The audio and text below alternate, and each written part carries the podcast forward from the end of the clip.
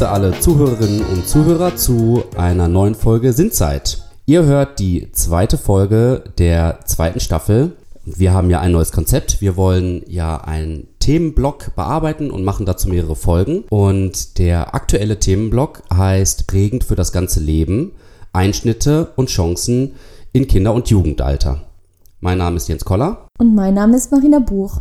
Marina, geht es denn heute eher um Einschnitte oder Chancen in Kinder- und Jugendalter? Ich würde sagen, sowohl als auch. Ähm, wir sprechen heute tatsächlich über ein Thema, das vielleicht nicht so viel Beachtung kriegt in den Medien, wie es haben sollte, und zwar über das Thema Tod und Trauer. Kein oder ein Thema für die Kinder- und Jugendarbeit. Das ist die Frage, die wir heute auch beantworten möchten. Und wir werden alle früher oder später mit dem Thema Tod oder Trauer natürlich auch zu tun haben. Nichtsdestotrotz leben wir natürlich in einer Leistungsgesellschaft, wo all diese Themen nicht prioritär behandelt werden oder nicht so gern gesehen werden. Wir leben in einer Welt, wo alles schön sein soll, dynamisch, jung, stark, leistungsorientiert und all diese Themen wie Krankheit, Schwäche, Behinderung, Trauer und Tod finden eben nicht so viel Beachtung oder werden hinter verschlossenen Türen auch eher gesehen. Genau, und gerade bezüglich Kinder und Jugendlichen herrschte auch so eine, ja, ich würde sagen, so eine Fehleinschätzung, dass Kinder kein Verständnis vom Tod und Trauer haben oder keine Neugierde oder kein Empfinden in Bezug auf Trauer haben. Und dann wiederum sagte man, Kinder sind zu zart, zu sensibel für die Konfrontation mit dem Tod als solches. Und mittlerweile herrscht aber auch eine Einigung darüber, dass Kinder auch trauern können. Und das ist auch der Grund, warum wir hier an diesem ganz besonderen Ort da sind. Genau, unsere Folge heißt nämlich Tod und Trauer, kein Thema in der Kinder- und Jugendarbeit, wobei das K bei kein natürlich in Klammern gesetzt ist.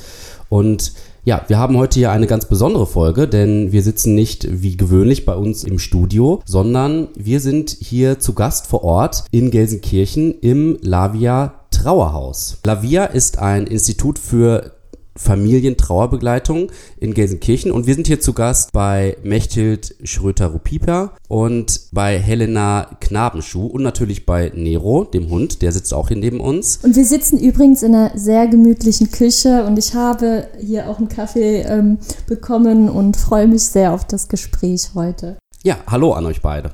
Hallo. Hallo, schön, dass ihr hier seid. Ja, wir freuen uns auch sehr, hier zu sein und würden direkt mal einsteigen. Mechthild, du hast ja das Lavia äh, Trauerhaus gegründet. Du hast auch zu dieser Thematik diverse Bücher verfasst. Du äh, bildest TrauerbegleiterInnen aus. Was ist das Lavia Institut und wie kam es zu der Gründung? Das Lavia Institut, das ist eine Einrichtung, wo Kinder, Jugendliche, Familien hinkommen können und hier Trauergespräche ähm, führen, Beratung bekommen vor dem anstehenden Tod oder wenn es plötzlich geschieht oder in der Zeit danach. Und es ist ein Institut, weil wir auch Weiterbildung machen. Wir machen Weiterbildung in Deutschland, Österreich, der Schweiz, Belgien und Liechtenstein. Und es kommen auch Menschen eben hierhin, Lehrer, Erzieherinnen, die sich weiter fortbilden möchten. Vor ungefähr 30 Jahren habe ich als Kindergartenleiterin aufgehört zu arbeiten und bin gefragt worden, Weiterbildung anzubieten. Und dann kam dieses Thema Trauer im Kindergartenalter auf. Und das war schon eine große Aufgabe, weil dieses Thema nicht gelehrt wird, nicht in der Schule. Ich habe es nicht gelernt und mit dem Priester, mit dem ich das zusammen angeboten habe, war das auch im Anfang eine große Suche gewesen, weil auch er das im Theologiestudium nicht gelernt hat. Und wir haben dann einfach geschaut, warum braucht es Trauer und haben dann im Grunde entdeckt, natürlich braucht es Trauer, aber in unserer Gesellschaft werden Kinder von klein an so erzogen, dass gesagt wird, du bist stark, du bist groß, du bist tapfer, du bist doch ein Junge, du weinst nicht. Und eigentlich dieses Talent, was wir mit auf die Welt bekommen, wird uns aberzogen. Und dann haben wir uns mit diesem Wissen und auch mit dem pädagogischen Wissen einfach auf den Weg gemacht und haben angefangen, tatsächlich Trauerseminare für Erzieherinnen zu erarbeiten, sind dann in Kindergärten geholt worden, in die Praxis rein und haben es immer weiter ausgeweitet und eigentlich immer mehr entdeckt. So war das eine richtige Pionierarbeit gewesen. Helena, du bist 22 und Studentin der sozialen Arbeit und arbeitest hier im Hause als Trauerbegleiterin. Wie bist du denn dazu gekommen und wie können wir uns diese Arbeit auch vorstellen, die ja auch natürlich äh, gerade die Pioniersarbeit auch aufgegriffen hat? Ähm, genau, ich bin 2014 zu Lavia gekommen, weil mein Vater plötzlich verstorben ist. Da war ich 14 und habe Mechthild kennengelernt. Meine Mama hat gesagt, es gibt jetzt hier zwei Möglichkeiten. Entweder du gehst zum Psychologen, da hatte ich überhaupt keine guten Erfahrungen mit, oder du gehst mal zu Mechthild zur Trauergruppe und guckst dir das an. Da habe ich gedacht, du spinnst wohl, was soll ich da? Also kriege ich schon hin.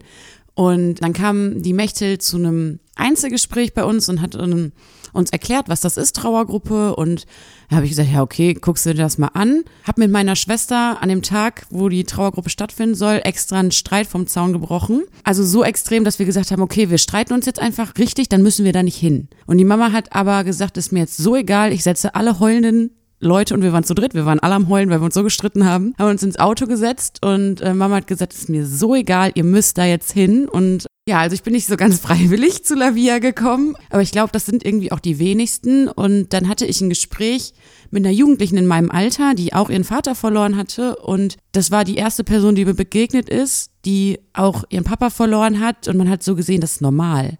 Und die hat irgendwie nicht drei Augen und die ist kein Alien und die ist nicht komisch. Also die war jetzt auch nicht so, so, so schwach oder so ein Opfertyp, wo man jetzt gedacht hat, okay, ne, ich will jetzt auch irgendwie kein Opfer auf dem Schulhof sein, ich will einfach ganz normal bleiben. Und sie war einfach ganz normal. Und das war so schön zu sehen, dass ich regelmäßig gekommen bin über fünf Jahre. Und nach fünf Jahren habe ich gesagt, das hat mir so gut geholfen, aber ich brauche es einfach nicht mehr. Ich, ich brauche keine Trauergruppen mehr. Ich würde auch den Platz gerne freimachen für Kinder, die es wirklich brauchen, ne? wo es wirklich noch wertvoll sein kann. Und gleichzeitig habe ich mein Studium der sozialen Arbeit angefangen und da hat Mechthild dann gesagt, wenn du sowieso was Soziales machen möchtest, kannst du bei mir wenn du magst, die Ausbildung machen und mit ins Team kommen. Und dann habe ich die Ausbildung zur Familientrauerbegleiterin gemacht und bin ja, vor circa zwei Jahren mit ins Team eingestiegen, mache Einzelbegleitungen und Trauergruppen. Und man würde wünschen, alle können sehen, wo wir jetzt hier gerade sitzen, weil es ist so schön und es ist so ein toller Arbeitsplatz und es macht einfach, es ist einfach so wertvoll, auch mit den Kindern und Jugendlichen zu arbeiten. Und man denkt immer, es ist so traurig und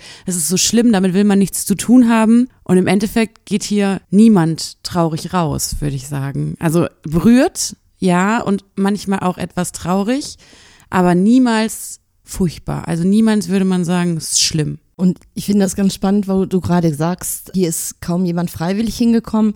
Wir waren gestern noch auf einer Fortbildung gewesen und da hast du den Heimerziehern gesagt, meine Mama hätte lange warten können. Ich wäre da nicht hingegangen. Und wenn meine Mama nicht Druck gemacht hätte, wäre ich nicht dahin gekommen. Und an der Stelle ist das auch immer wieder dieses, was wir weitergeben, dass wir Eltern sagen, ja, ihr dürft auch diesen Druck ausüben, wenn euch das wichtig ist. Zumindest für einmal. Weil ich kann erst entscheiden, ob es gut ist oder schlecht ist, wenn ich es erlebt habe. Und danach muss hier niemand mehr hinkommen, der nicht freiwillig kommt. Aber viele sind einfach überrascht darüber. Und dann braucht es Eltern, es braucht Eltern mit Haltung, die eben sagen, das ist mir wichtig und gebe ich weiter.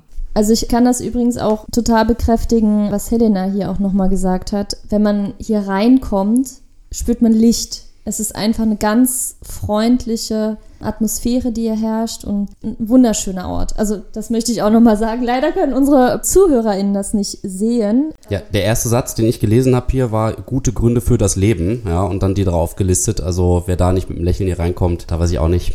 Was die Hörer auch nicht sehen können, das ist die Terrasse. Wenn man hier zu der Tür rausguckt, dann ist eine Terrasse draußen und die Terrasse haben unsere jungen, trauernden Erwachsenen mit Personalern von Deichmann, Hilfe von der Deichmann Stiftung angebaut und unter den Steinen haben wir ganz viele Grundsteine angelegt. Und wir haben so Kieselsteine hier gehabt und da durften einen Monat lang Gäste und Trauernde, alle, die das Haus besucht haben, Wünsche für Menschen draufschreiben, die dieses Haus besuchen. Und da liegen ganz viele Sachen drin wie ich wünsche dir Kraft und Liebe und hab Mut. Und die sind mit rein in diese Schotter gekommen. Und wo ich immer so denke, es gibt hier so viele Orte, die haben eine Ausstrahlung, man kann es nicht sehen, aber man kann das einfach spüren. Hm.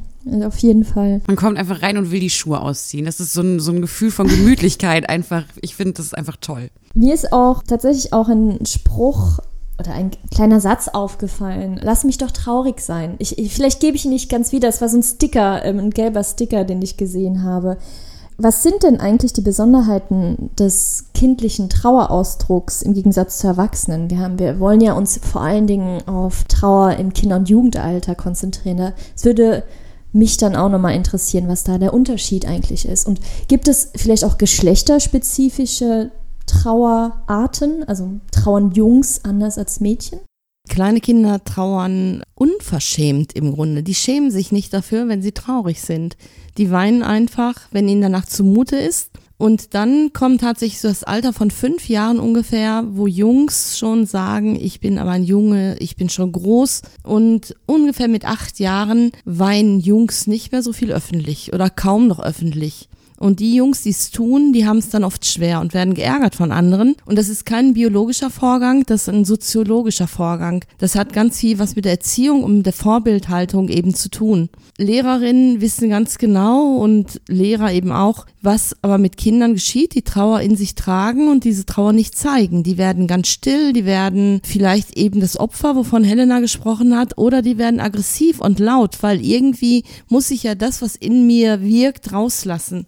Und wenn nicht über Tränen, dann über andere Dinge. Und von daher ist die Trauer tatsächlich ähm, bei Jungs und Mädchen unterschiedlich anerkannt. Und wir brauchen einfach Männer, wir brauchen Väter, wir brauchen Lehrer, wir brauchen Patenonkel, wir brauchen Unternehmer, die einfach dazu stehen, dass Trauer ein ganz normales, gesundes Gefühl ist. So wie wenn man eben hier hinkommt und sagt, ja klar, bist du traurig, ne? Von dir ist dein Kind gestorben, von dir ist dein Mann gestorben. Das ist ja gar keine Frage. Hier muss sich keiner entschuldigen. Bei Kindern ist es so, dass die, wenn sie drei Jahre alt sind, nicht richtig unterscheiden können zwischen Schlafen und Wegsein und Todsein. Und dreijährige Kinder haben keine Angst vor dem Tod, weil sie das nicht begreifen die nehmen aber eventuell die Ängste der Eltern auf, ja, die Haltung der Eltern auf und die merken, hier stimmt was nicht und darauf reagieren die. Die reagieren nicht auf den Toten, der da vielleicht liegt. Und je älter sie werden, desto mehr verstehen sie und je mehr ich begreife, desto mehr löst das eben auch Trauer aus und auch Fragen aus. Und mit fünf Jahren, sechs Jahren ungefähr wissen Kinder, alles was lebt, wird sterben.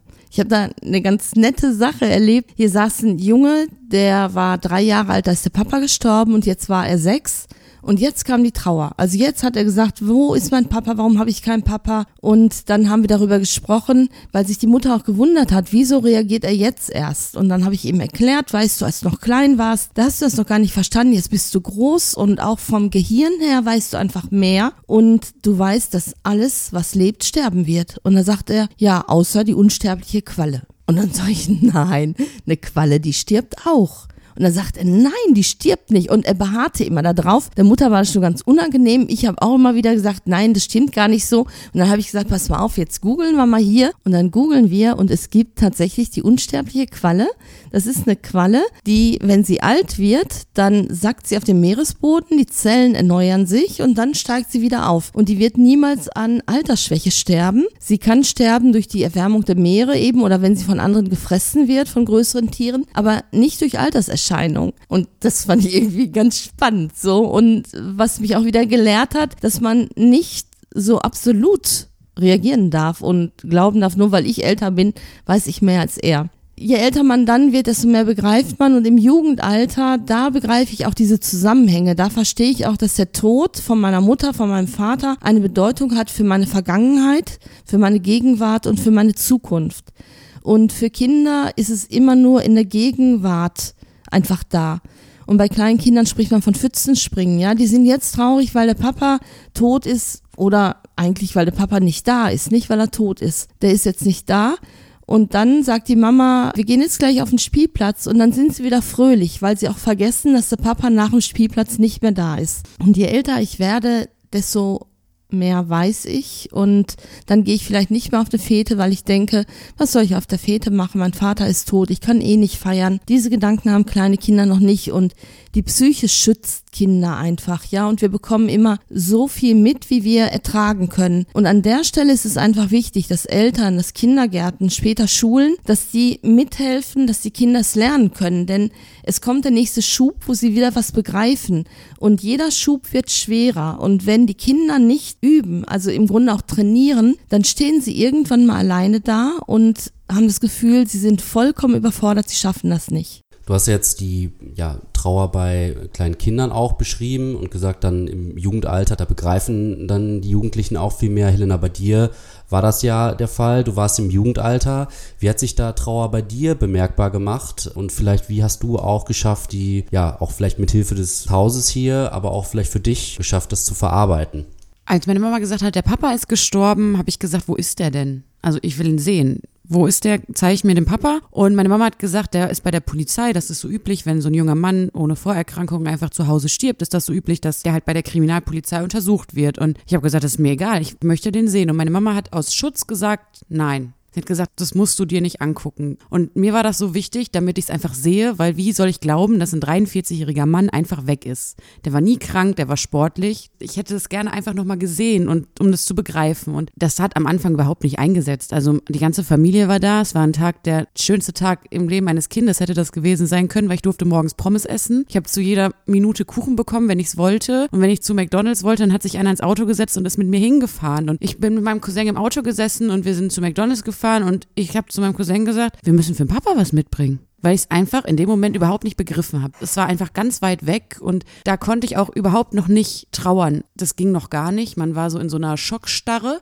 und wäre ich nicht zu Lavia gekommen, würde ich hier nicht sitzen, weil ich nicht drüber sprechen könnte. Da bin ich mir zu 100 Prozent sicher. Ich habe, bevor ich Mechtet kennengelernt habe, nie darüber gesprochen. Ich ja, ich wäre vielleicht auch so ein Stück weit daran kaputt gegangen. Aber ich habe hier gelernt, dass es normal ist und dass ich der normale Punkt bin. Ich bin nicht kaputt, wenn ich weine. Ich bin nicht kaputt, wenn ich schreie oder wenn ich mal eben zusammenbreche. Das ist einfach normal. Und Mechtet sagt immer, der Fehler liegt nicht bei mir, der liegt in der Gesellschaft. Wenn man das merkt, dass der Fehler nicht bei einem selber liegt und dass man richtig ist, so wie man ist, und die Gesellschaft da einfach einen Fehler hat, sobald man da bei sich angekommen ist, dann ist man schon ein großes Stück weiter und das bin ich einfach. Und das sind jetzt auch mittlerweile sieben, sieben Jahre her, dass der Papa gestorben ist und ich weiß oder ich habe Methoden für mich an die Hand bekommen, ich habe das Wissen darüber, dass ich da rauskomme, wenn es traurig wird, wenn ein Todestag ansteht, wenn ein Geburtstag ansteht, weiß ich, ist es normal, dass man heult oder ist es auch normal, wenn man nicht heult, ist es auch normal, wenn man es mal vergisst. Wenn man das weiß, dass es alles normal ist und in Ordnung ist, dann kommt man ganz gut damit klar, aber das muss man lernen und das lernt man nicht von Mama und das lernt man nicht vom Papa und das lernt man auch nicht in seiner Peer Group, weil es einfach kein Thema ist und das ist so schade. Ich weiß noch, wir waren in der Pauluskirche und da waren 80 Jugendliche aus dem 10. Schuljahr und wir haben über die Trauer geredet und du hast da vorne gestanden und hast gesagt, mein Papa, der hatte so schöne Haare gehabt und ich hätte ihm so gerne noch einmal durch die Haare gewuschelt und ich fand das so berührend, ja, dass dieser Gedanke da war, der Papa ist tot, aber ich hätte es einfach noch mal so gerne gemacht und auch begriffen. Also es geht ja auch um dieses Begreifen und du hast dann so frei darüber geredet und anschließend hat sich ein Jugendlicher gemeldet und hat gesagt, also Respekt, das ist total cool, wie ihr darüber redet und so. Aber das, was Helena da sagt, das nehme ich ihr nicht so ab, weil so sind Jugendliche nicht. Und ich weiß noch, wie dir der Mund erst offen stehen blieb und du dann gesagt hast, doch, das ist wirklich wahr und wo ich dann plötzlich auch nochmal gedacht habe, ja, das, was du gerade gesagt hast, wenn ich erkenne, ich bin richtig, dann bekomme ich auch plötzlich ein anderes Selbstbewusstsein und ich werde nicht mehr angreifbar. Ich kann mich da hinstellen und das sagen. Du hast irgendwann mal auch gesagt, ja klar bin ich traurig, mein Papa ist tot und ich darf so lange traurig sein, wie ich möchte, weil es ja schließlich mein Papa war. Ich bin heute nah am Wasser gebaut, merke ich. Also ich, also ich, ich merke das nur gerade. dankbar, dass du das sagst, weil also mein Vater ist, ich war 24, ich war eine erwachsene Frau, aber ich merke, da sind jetzt so die Dinge, die du gesagt hast, da finde ich mich wieder. Dito. Also es kann sein, dass ich also, auch mal ja. so ein bisschen, wie man sagt, dieses mhm. Pipi in den Augen bekomme. Äh, ich hoffe, aber das dürfte ja auch okay. zum Beispiel okay. benennen, weil es kann ja auch genauso gut sein, dass die Hörer genauso reagieren. Und die Hörer, die werden noch mehr reagieren, weil wir sind hier aktiv, ja, und wir können auch hier was festhalten. Und die Hörer, die lassen es über sich ergehen. Ich habe mal eine Radiosendung gehabt, da hat die Anna erzählt und die Anna hat dann gesagt, und als dann die Mama gesagt hat, der Papa ist tot, da hat es mir den Boden unter den Füßen weggezogen. Und Anna war damals acht, als es passierte und elf, als sie es sagte. Und ich war mit bei den Aufnahmen und es war alles richtig, richtig toll. Und dann sitze ich im Auto und höre, von Lilliputz war das eine Sendung gewesen, und höre das. Und ich habe so geheult im Auto. Ich habe gedacht, was ist denn hier los? Ich kenne die Anna doch, ich kenne die Geschichte, ich war doch dabei. Aber wenn du selber nicht irgendwie aktiv dabei bist, ja. Ich habe diese Geschichte ja schon so oft erzählt und so oft ist es einfach so, dass ich es einfach so, ja, runterratter. Aber heute, als ich das, als das mit den Haaren gesagt habe, ich gemerkt, irgendwie steht so. Deswegen wollte ich jetzt euch nur vorwarnen, nicht, dass ihr gleich sitzt und nicht wisst, was ihr machen sollt, wenn bei mir so. Aber das ist einfach nicht schlimm. Also sonst. Und was, was nochmal dazu kommt, die Helen Helena macht ein Praktikum hier und die ist jetzt im Grunde jeden, fast jeden Tag mit Trauer konfrontiert. Das ist natürlich auch viel. Wir haben die Nelly hier gehabt, die hat irgendwie nach drei Tagen, hat die gesagt, sie kann gerade nicht, die hat nur noch geweint irgendwie, weil es wühlt ja natürlich auch nochmal die eigene Geschichte auf oder du reflektierst das ja auch gestern nach Fortbildung. Man gleicht das ja immer mit sich selber ab, ne? Und das macht ja auch was mit einem. Wer war bei dir gestorben? Mein Vater, mh, Wie alt warst du da? das war vor acht Jahren. Da war ich Ende, Ende 20 war ich da. Und der ist einen Tag vor seinem Geburtstag gestorben. Und äh, war auch eine super bekannte, so eine Geschichte, die mir halt einfällt, so, weil ich war dann derjenige, der es noch irgendwie geschafft hat, die ganzen Telefonanrufe entgegenzunehmen. Es ruft dann halt hin zu Kunst an, ne? Und ich weiß noch, wie das bei mir war. Äh, Die ersten Mal bin ich in Tränen ausgebrochen, weiß ich nicht. Und das wurde dann irgendwann, wurde ich zu- wie so zu so einem Roboter. Und war wirklich so, äh, aber nicht, weil ich kalt war, sondern weil es so, es war wurde so eine Routine, so eine seltsame. funktioniert. Nein, der Detlef ist gestorben und so. Und dann habe ich gehört, wie die Leute auf der anderen Seite zusammengebrochen sind. Und dann weiß ja niemand, was er sagen soll. Und Das habe ich auch. Ich weiß noch, dass weil bei mir war es mit dem Studium. Also ich habe das Studium beendet und zack, da war es das. Und es war so diese Doppelzäsur quasi, weil dieser Rückfall von man ist jetzt erwachsen, weil man hat studiert, man kann jetzt arbeiten gehen zu, man wird wieder ganz Kind. Also so, oder so habe ich mich gefühlt. Und ähm, ich weiß noch, ich hatte noch jemand gesagt, die Person wollte mich trösten, sagt, also jetzt sozusagen das Begräbnis etc. ist ja auch der schwierige Prozess. Und dann habe ich dann recht schnell gesagt, nee, das fängt danach an, wenn die Lehre anfängt. Also für mich, ja. Und das war letztendlich, also bei mir war das ganz extrem so. Ich habe ich hab eine Woche, nachdem mein Vater gestorben ist, wieder 100% gearbeitet und dann irgendwann gemerkt, dass es nicht gut ist. Aber oh, auch ja. so, so eine Beerdigung, das ist ja einfach, da kommt Erde drauf und dann ist gut. Genau. Also dann fängt sich die Welt für alle Nachbarn, für alle entfernteren Verwandten, fängt die Welt an, sich einfach wieder weiterzudrehen. Da ist Erde drauf und es ist gut. So, und für dich selber nicht. Und da fangen die Leute an aufzuhören. Ne? Da ruft keiner mehr an danach. Da backt keiner mehr einen Kuchen für dich und da sagt auch keiner, komm, wir gehen mal um 7 Uhr morgens Pommes holen. Das macht keiner mehr, weil es ist Erde drauf und es ist jetzt gut. Für alle anderen ist es wieder okay, weil die auch einfach weit entfernt sind. Die Nachbarn haben nicht mehr gefragt, haben nicht mehr komisch geguckt, ne? Und das ist die Zeit, wo man es eigentlich braucht. Du bist gerade selber runtergefahren, du hast jetzt das Schlimmste, ne? Du hast diese Anspannung hinter dir, die du hast. Du hast Angst vor einer Beerdigung, wie furchtbar das wird und diese Last fällt ab von dir. Und dann hast du die Zeit und für alle anderen ist Erde drauf. Wo du gerade sagst, man bräuchte hinterher mehr Zuwendung und Unterstützung und nicht vorher. Ich habe eine Freundin, von der sind der Mann und die Kinder verunglückt. Und die Barbara, die hat dann später immer wieder gesagt, eigentlich müsste man zur Beerdigung Gutscheine verschenken, wo drin steht, eine Runde mit dir spazieren gehen, einmal ins Kino einladen, einen Kuchen backen, ein Mittagessen machen und dass man diese Gutscheine erst nach einem Jahr einlösen darf, weil nach einem Jahr meldet sich kaum noch jemand. Und man muss ja in den Alltag wieder reingehen. Und die Leute, die glauben einfach, ach guck mal, jetzt geht's doch, die geht doch wieder arbeiten. Oder er macht schon wieder Sport und trifft sich wieder mit Freunden, hast du gesehen, hat ein Bier getrunken. Und dann glaubt man einfach, es ist alles gut und es ist ja auch auf einer Ebene zum Glück etwas gut, aber es gibt darunter auf einer anderen Ebene auch eben manchmal die Traurigkeit, die Einsamkeit, die Sorge, die Angst, die eben auch da ist. Meine Mama hat äh, zu ihren Freundinnen gesagt, wenn die angerufen haben, direkt nach Papas Tod, ruf mich in einem Jahr nochmal an, jetzt kann ich nicht reden. Und das hat von sehr vielen Freundinnen nur eine geschafft, ein Jahr später anzurufen. Das war so dieses, jetzt brauche ich das nicht, jetzt kann ich das auch gar nicht, habe ich gar keine Zeit für, mach's in einem Jahr und es hat sich nur eine getraut. Trauer ist ansteckend. Und Trauer braucht Zeit und du hast in unserem Vorgespräch auch gesagt, Mechthild, Trauer nimmt sich ihren Raum. Das ist so ein, ja, ein Satz, der bei mir auch hängen geblieben ist. Und egal, ob es jetzt eine Woche nach dem Tod ist oder ein Jahr oder wann auch immer. Also fand ich auch einen sehr schönen Satz. Wir haben jetzt ja auch nochmal deutlich gesehen, dass einerseits ja Trauer ihre eigene Dynamik hat, Trauer etwas sehr Individuelles ist, ein individueller Prozess, der verschiedene Etappen auch durchläuft. Stichwort Etappen würde mich auch mal interessieren, ob es so eine Art Phasen-Trauermodell gibt, das ihr hier auch in eurem Institut besonders benutzt oder was sich bewährt hat. Ja, wir arbeiten hier nach dem Lavia Trauermodell. Es gibt verschiedene Trauermodelle und das Modell, was ich beschreibe und grafisch nochmal dargestellt habe, das ist angelehnt an das Trauermodell von Worden. Und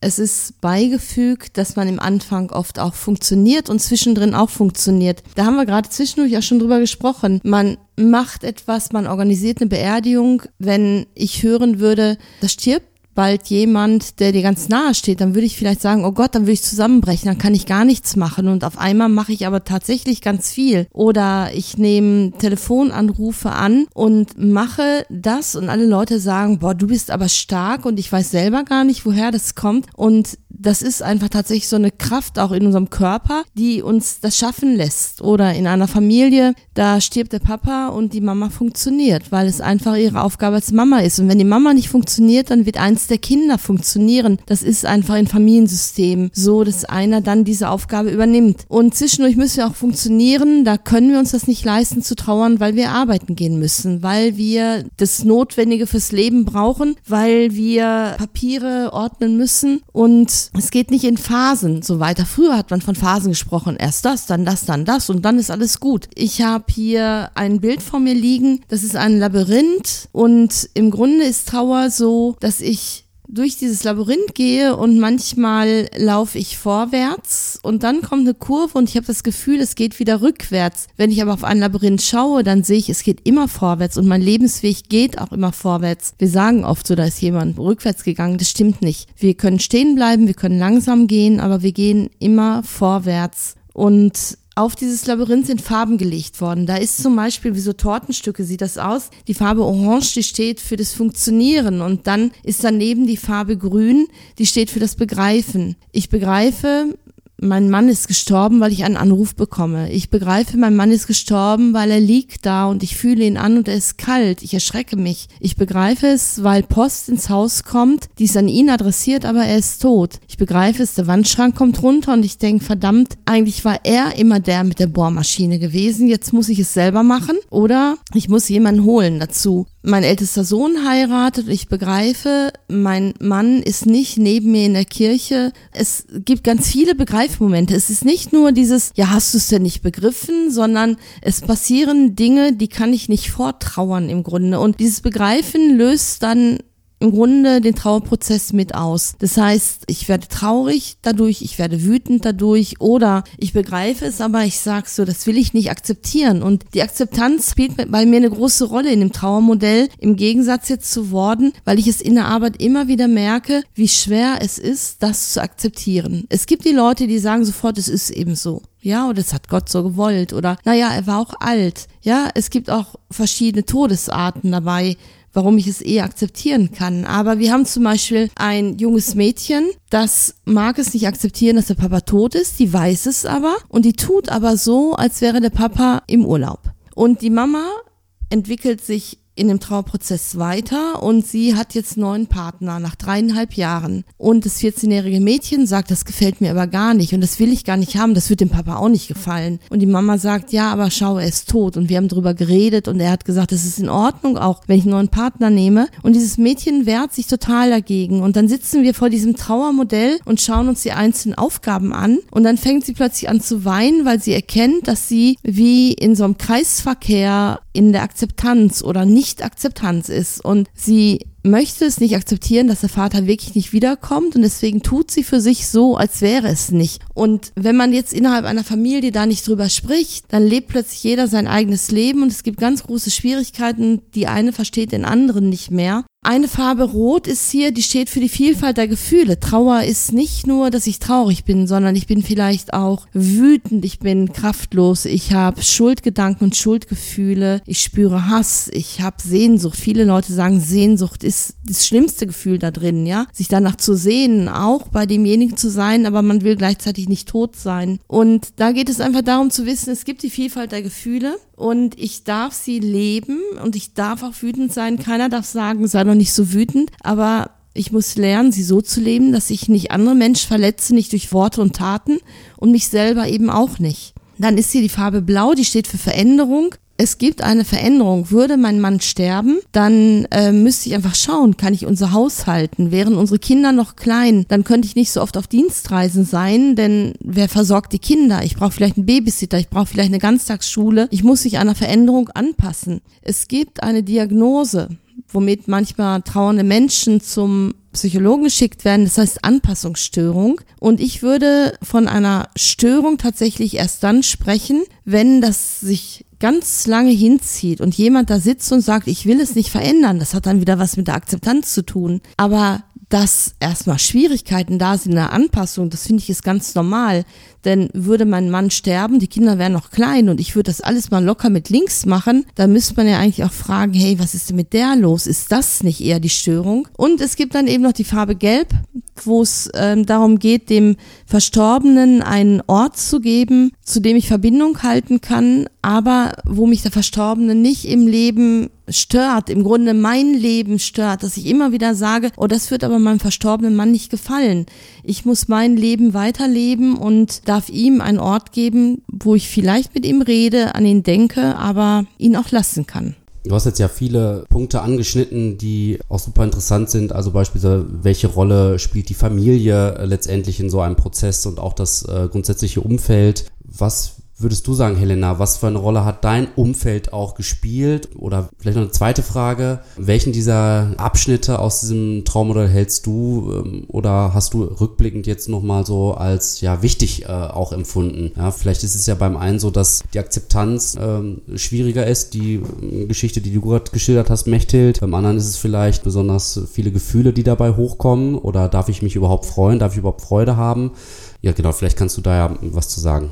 Mein Papa ist gestorben von Samstag auf Sonntag in der Nacht und die ganze Familie war da. Also alle und das war super wichtig. Das hat uns super geholfen. Meine Mutter hatte unfassbar viele Dinge zu regeln und die Familie war einfach für mich und meine Schwester da. Auch so ein bisschen Ablenkung einfach. Also die, wie schon gesagt, das war so ein bisschen so ein Kirmestag. Wir durften alles und wir wurden abgelenkt. Jeder hat mit uns gespielt und Familie ist da einfach ein Rückhalt. Die sind da, die erleben gerade das Gleiche. Meine Tante hat ihren Bruder verloren. Die hat, ne, also ich, mein Papa, meine Tante, also wir saßen in einem Boot. Wir saßen einfach alle in einem Boot und das war schön, dass man da den Rückhalt hatte. Wenn man aber jetzt auf den Freundeskreis guckt, wurde das schon ein bisschen schwieriger. Ich hatte da zur damaligen Zeit meine beste Freundin angerufen, die hat mich weggedrückt. Also die hat gehört, ich habe erzählt, der Papa ist tot, mein Vater ist gestorben, dann hat sie aufgelegt. Also. Woran lag das? Weißt du das äh, rückblickend jetzt? Habt ihr da nochmal drüber gesprochen? Also die Freundschaft war danach auch beendet. Also ich wurde, ich wurde ja ignoriert, ich wurde komisch angeschaut. Leute haben die Straßenseite gewechselt, wenn sie mich gesehen haben, weil sie nicht wussten, was sie sagen sollten. Also der Freundeskreis hat sich sehr minimiert, aber das war in dem Moment auch gar nicht schlimm, weil man hatte seinen kleinen Kreis, wo man, man will es ja auch nicht jedem erzählen. Es geht ja auch nicht jedem was an und da hat man einfach gemerkt, wer wirkliche Freunde sind und wer halt einfach nur so ein Lebensabschnitt da war, aber im Grunde genommen auch nicht länger bleiben sollte und also in der Gesellschaft war es schwieriger, Leute haben die Straßenseite gewechselt, es wurde unangenehmer und ja, weil es einfach eine Sache war, damit wollte man nichts zu tun haben, man wusste nicht, was man sagen sollte. Ich hätte es auch nicht gewusst. Also hätte meine beste Freundin mich damals angerufen, hätte gesagt, der Papa ist, ich hätte überhaupt nicht gewusst, was ich machen soll. Also woher soll man das auch wissen? Aber man wünscht sich, dass dann jemand sagt, ich weiß gar nicht, was ich sagen soll. Ich habe jetzt überhaupt gar keine Ahnung, was ich sagen soll ich bin total überfordert gerade. Das ist besser, als die Straßenseite zu wechseln. Und das wäre in dem Fall angenehmer gewesen. Aber ich bin auch reflektiert genug zu sagen, ich hätte selber keine Ahnung gehabt. Also das ist in Ordnung. Ich weiß es jetzt besser, dadurch, dass ich es gelernt habe. Zu der Frage, welche Phase oder welche Phase ist es ja gar nicht, welcher Begriff der wichtigste ist, das kann ich überhaupt nicht benennen. Also am Anfang war es das Begreifen. Da musste ich gucken, wie begreife ich das. Dann gab es ein Funktionieren, natürlich. Man hat funktioniert, wenn man zur Schule musste. Man hat funktioniert, eine Beerdigung zu organisieren. Es hat alles geklappt. Und dann die Veränderung kam auch relativ schnell. Man musste sich einfach im Alltag auch schnell verändern. Der Papa hat zum Beispiel gewischt bei uns. So die, die kleinste Veränderung, das mussten ich und meine Schwester dann auch übernehmen. Man musste zum Beispiel mehr im Haushalt machen. Das waren so ganz, so, so kleine Veränderungen, auf die man sich einfach einlassen musste. Und ich habe mich sehr lange mit dem Beziehungsort sehr schwer getan, weil der Friedhof zum Beispiel für mich überhaupt kein Ort ist, wo ich hingehe. Also da, da liegt mein Papa auch nicht. Also das ist für mich einfach, da war ich bei der Beerdigung und das war's. Ja, Beziehungsort ist Schalke bei mir. ähm, ich und mein Papa, wir waren immer zusammen auf Schalke. Mein Papa übrigens auch. ich muss das gerade einwerfen. Ja. Ähm, und das war das Erste, was ich gedacht habe, als ich hier reingefahren bin, dass ich gesehen habe, auch Papa, der wäre so froh. Und hier steht das auch noch, gute Gründe für das Leben, Schalke. Ja, das war ich. okay.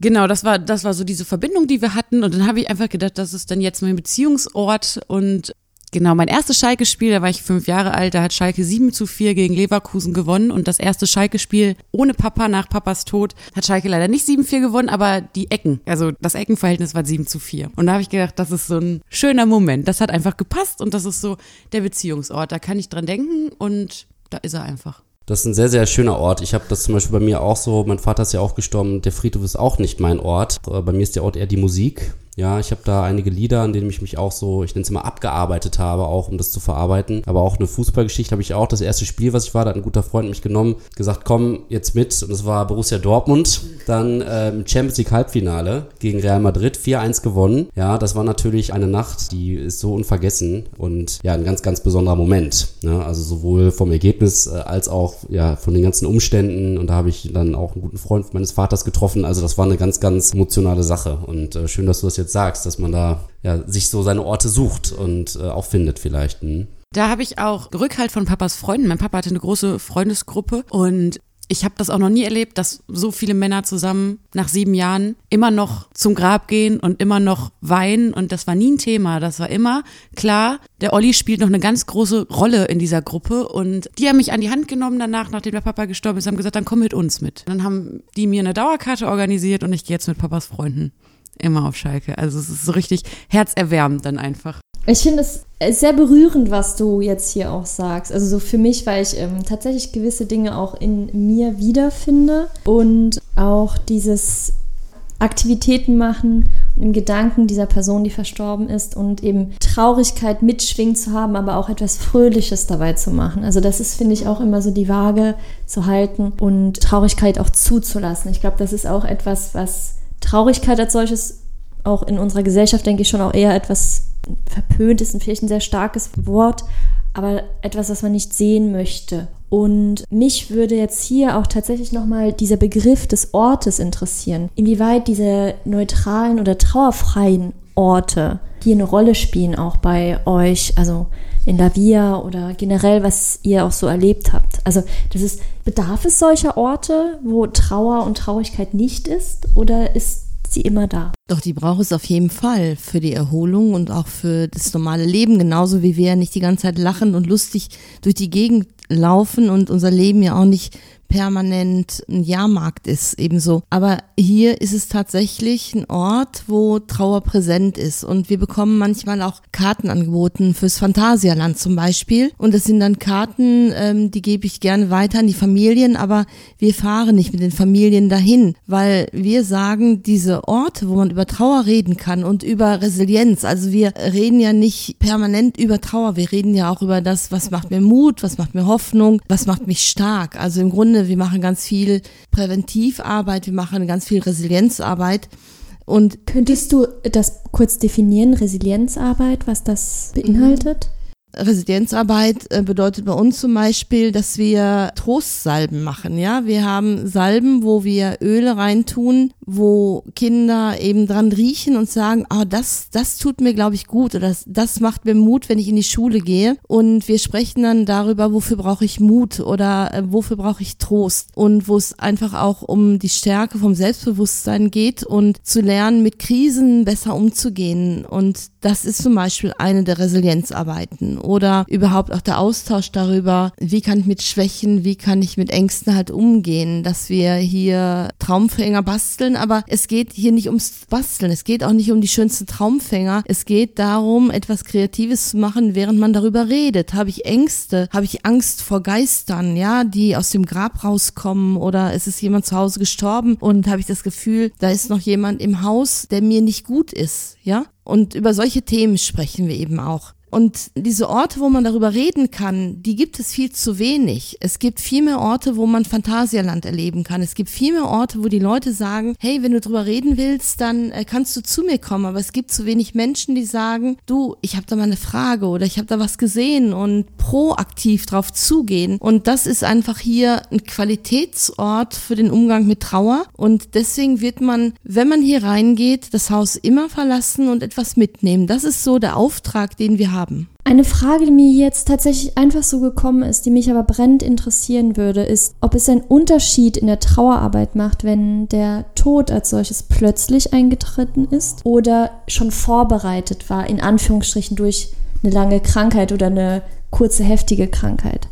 Also ich habe das für mich so erlebt, dass jeder seine Geschichte hat und mit seiner Geschichte in Einklang kommen muss. Und wenn man mal so die Jugendlichen fragt, die Frage war bei mir auch häufig, weil es mich auch interessiert, war das gut für dich, dass es eine Krankheit gab, dass sich ein Abschied angekündigt hat, dass man sich verabschieden konnte? Und die meisten sagen ja. Und wenn ich frage, und war das gut, dass es ein plötzlicher Tod ist, dann sagen auch manche ja. Also das ist so unterschiedlich. Man muss einfach für sich gucken, was hätte mir gut getan. Mein Papa ist plötzlich gestorben und ich bin so froh. Ich bin so froh, dass ich nicht jedes Mal ins Krankenhaus gehen musste und sagen musste, vielleicht ist das jetzt das letzte Mal. Da muss jeder mit seiner Geschichte zusammenkommen, würde ich sagen. Wir haben gestern Abend eine Verwitwetengruppe gehabt und da war dieses Thema auch da gewesen. Es war eine Frau da, da war der Mann anderthalb Jahre lang krank. Von einer Frau hat sich der Mann das Leben genommen, von einer Frau ist der Mann plötzlich gestorben und es waren welche da, da gab es wenige Wochen. Krankheit oder wenige Tage Krankheit. Und die Frau, wo der Mann anderthalb Jahre lang krank war, die hat gesagt, sie hätte gerne mehr Zeit gehabt, weil sie eigentlich keine Zeit hatten, weil ihr Mann da nicht drüber gesprochen hat. Und sie haben nichts geregelt, keine Patientenverfügung, kein Testament, keinen Abschied genommen, weil er das einfach nicht wollte. Und sie hat gesagt, es war so eine schwere Zeit. Und da haben wir auch noch drüber gesprochen, dass man in diesen Zeiten, wenn man dieses Thema, dieses wichtige Thema, was im Raum steht, wie der Elefant, wenn man da nicht drüber spricht, dann spricht man nicht mehr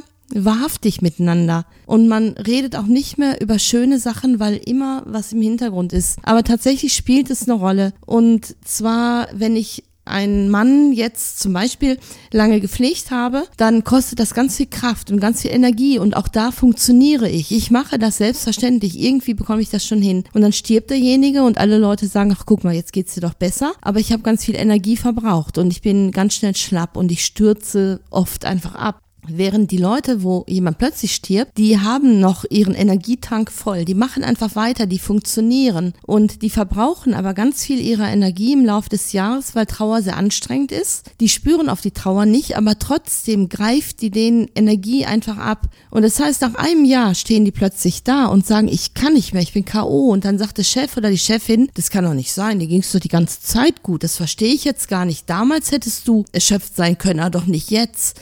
Und die Menschen verstehen das oft selber gar nicht, während der, der lange gepflegt hat und früh K.O. war, der baut hoffentlich die Kräfte etwas mehr auf, dass es ihm nach einem Jahr immer noch nicht gut in Anführungszeichen geht, aber besser geht, ja. Und das ist einfach ein Unterschied. Oder der, der sich darauf vorbereiten kann. Manche Menschen reden da ja drüber. Und wir haben immer mehr Familien, die kommen zu uns hin und die überlegen auch, wie kann die sterbende Mama Abschied nehmen vom Kind, dass wir Handabdrücke mit diesen Mamas auf Kisten zum Beispiel machen, wenn das Kind sich später Mutterseelen allein fühlt, dass es das Mamakissen nehmen kann und eine Umarmung spüren kann. Und solche Sachen, die können wir mit vielen Eltern ansprechen, aber es gibt eben auch die, die nicht drüber reden. Aus den Dingen, die ihr jetzt gerade erzählt habt, äh, drängt sich mir jetzt eine Frage auf. Und zwar ist der Tod ein Tabuthema in unserer Gesellschaft?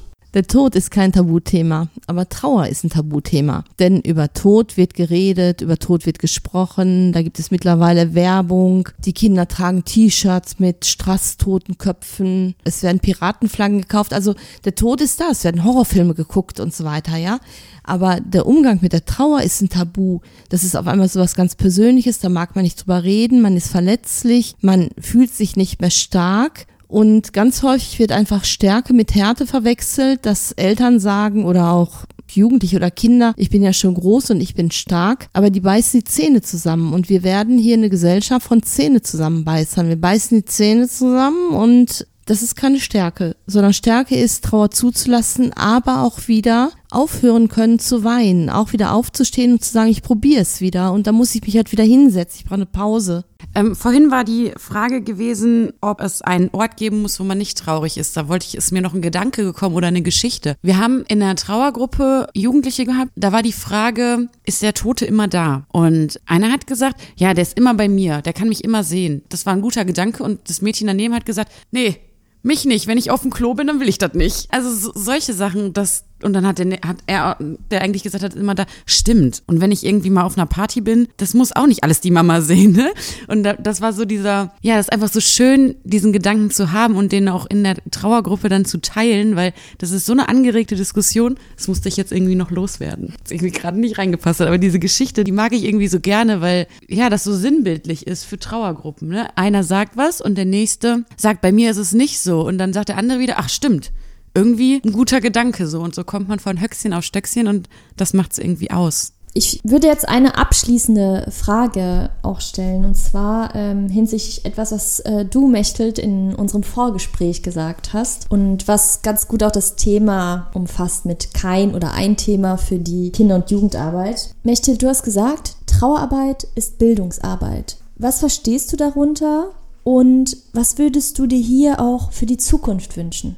Also Trauerarbeit ist Bildungsarbeit, weil es eine emotionale Bildung auch gibt. Und was ich mir für die Zukunft wünschen würde, wäre, dass Eltern stark gemacht werden mit Kursen, die angeboten werden, aber dass Kindergärten Bücher zu diesem Thema im Kindergarten offen aufliegen haben und nicht im Personalraum stehen haben, dass es in die Ausbildung der Erzieherin mit reinkommt, dass Lehrer und Lehrerinnen es lernen, damit sie damit umgehen können, wenn ein Unfall passiert, ein Unglück passiert, ob im Kollegium oder in einer Elternschaft oder bei den Schülern, dass es ein Thema ist. Bei Psychologen bis heute ist es kein fester Bestandteil eines Psychologiestudiums, obwohl die Krankenkasse das bezahlt, wenn Leute hingehen. Das heißt, es gibt heute immer noch eine Fehlbehandlung auf Kosten der Krankenkasse. Es bräuchte einfach eine Anerkennung von Trauerbegleitung, Kosten Übernahme durch Jugendämter, dass das als ein Punkt aufgenommen wird in den Förderungs Sachen, dass in Unternehmen dieses Thema aufgegriffen wird, ja, dass Unternehmen einfach darum wissen, dass Trauer schwächt und dass Trauer nicht nur da auftritt, wo Tod da ist, sondern es kann auch bei Scheidung auftreten, es kann bei Verlust von körperlichen Eigenschaften auftreten, es kann ähm, sein, nicht nur kann sein bei Flüchtlingen, ja, bei den Menschen mit Migrationshintergrund, also es gibt so viele verschiedene Trauerthemen und wenn ich es bei dem Tod nicht lerne und der Tod ist ja tatsächlich ja so ein Lehrmeister, weil wir werden irgendwann alle damit konfrontiert werden. Wenn ich es da nicht lerne, kann ich es in anderen Lebenssituationen nicht anwenden. Und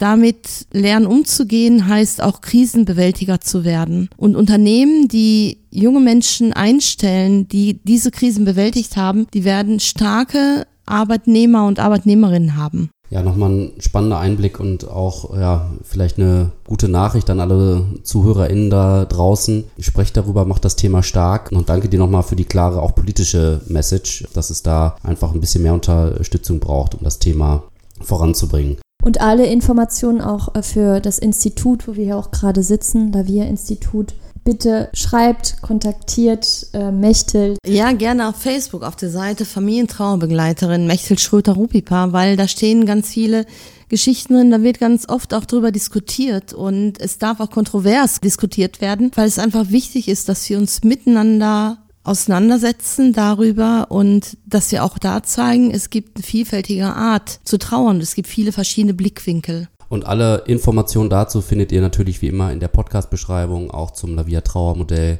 Das findet ihr alles dort. Und traut euch einfach, traut euch anzusprechen. Und wenn ihr jemanden habt, dann fragt nach und fragt interessiert nach, nicht neugierig, interessiert. Und es gibt so viele Menschen oder Trauernde, die einfach gerne Geschichten erzählen. Ich erzähle so gerne Geschichten über meinen Papa, aber niemand fragt. Niemand traut sich zu fragen. Und ich würde nicht in Tränen ausbrechen und heulen, aber ich würde es einfach gerne erzählen. Und wenn Tränen kommen, dann ist es nicht schlimm. Genau. Weil wir genieren uns auch nicht, wenn wir lachen. Ja, und ihr könnt uns glauben, wir waren hier einige Male kurz davor und ihr merkt es auch, wir kommen langsam zum Ende dieser ja ganz ganz wunderbaren Folge, wie ich finde. Ja, eine sehr persönliche, wunderbare und lehrreiche Folge auf jeden Fall. Und eine Frage haben wir noch im Köcher.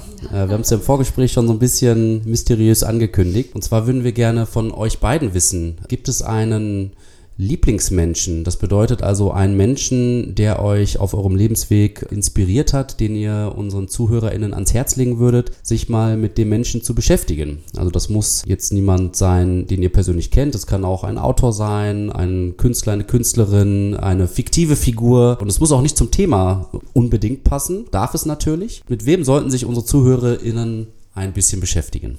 Ah, da fällt mir sofort Janusz Korczak ein. Ich weiß gar nicht, ob man Korczak oder Korczak sagt. Das ist ein großer Pädagoge gewesen und der ist dann später mit den Heimkindern ins KZ gegangen und hat nicht alleine gehen lassen. Und seine Pädagogik hat mich beeindruckt und auch dieses einfach dahinterstehen, dazuhalten und äh, mir ist es so wichtig, dass man Menschen sieht und dass man Kinder sieht. Und wir wissen einfach, wie wichtig das ist für Kinder, gesehen zu werden. Und da ist ein Vorbild gewesen. Ich wollte gerne einen meiner Söhne Janusz nennen, aber da hat mein Mann nicht mitgespielt. Oh, das ist eine sehr schwierige Frage für mich, aber wenn es jemanden gibt, mit dem man sich auseinandersetzen sollte, dann mit sich selbst. Ich finde es ganz wichtig, mit sich selbst glücklich zu sein und mit sich selbst achtsam zu sein. Genau, ich könnte jetzt keine Person benennen, also beschäftigt euch mit euch. Tut euch was Gutes, macht für euch, was euch glücklich macht. Seid traurig, seid glücklich, mutig. Wunderbar, vielen Dank für diese beiden inspirierenden Persönlichkeiten, die ihr uns hier vorgestellt habt. Vielen Dank auch von mir. Ich bin selbst nachdränglich, auch ein bisschen wehmütig ob der eigenen Geschichte, aber auch irgendwie auch habe ich eine gewisse Leichtigkeit gerade in mir. Also es sind ganz viele verschiedene Gefühle, die ich jetzt in mir trage. Man merkt es auch so ein bisschen an meiner Stimme, bin ich mir sicher.